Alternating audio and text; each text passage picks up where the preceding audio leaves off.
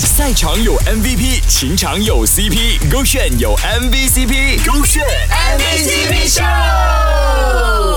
MVCp 秀，Hello，你好，我是 Kristen 温阳。今天有 Emily 陈子颖呢来到勾选的 MVCp 秀来分享，她觉得感情当中呢最舒服、最碎的相处模式是怎样的？勾选 MVCp 秀的听众朋友，大家好，我是 Emily 陈子颖。我觉得有的时候最甜蜜的那些时刻，未必是要特别做一些什么东西。我觉得就是有时候两个人在一起的时候，你就会感受到，就算不用言语，就是静静坐着，然后也可以感受到彼此之间的情感流动。对我来讲，讲如果能够有这样子的感觉的话，其实是最幸。我记得有一次就是在露营的时候，因为当天是已经很晚了，然后又下着雨，然后就是那个时候我跟另外一个人。就是坐着，就那时候我们其实也只是朋友，也不是什么特别的关系，但就是坐在那里，然后看着下雨，然后听着雨声，两个人呃很有默契的静静看着雨天，然后感受着那个雨滴的声音。我觉得那一刻对我来讲，其实到现在都还蛮难忘的，就是一种不用言语，但是也可以深刻感受到彼此的感觉的 moment。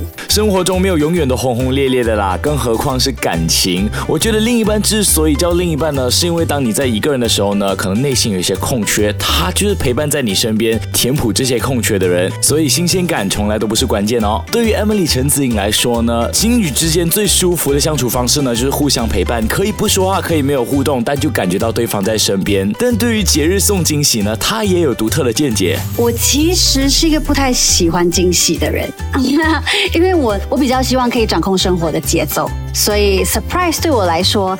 你要我不发现那个 surprise 有一点难，也不是太聪明，但就是我会很容易发现这些东西。所以对我来说，与其与其你给我 surprise，不如你跟我好好的讨论。对我来说，会是我比较想要的方式。有没有想要跟未来另一半讲些什么东西？我希望我们可以一起成长。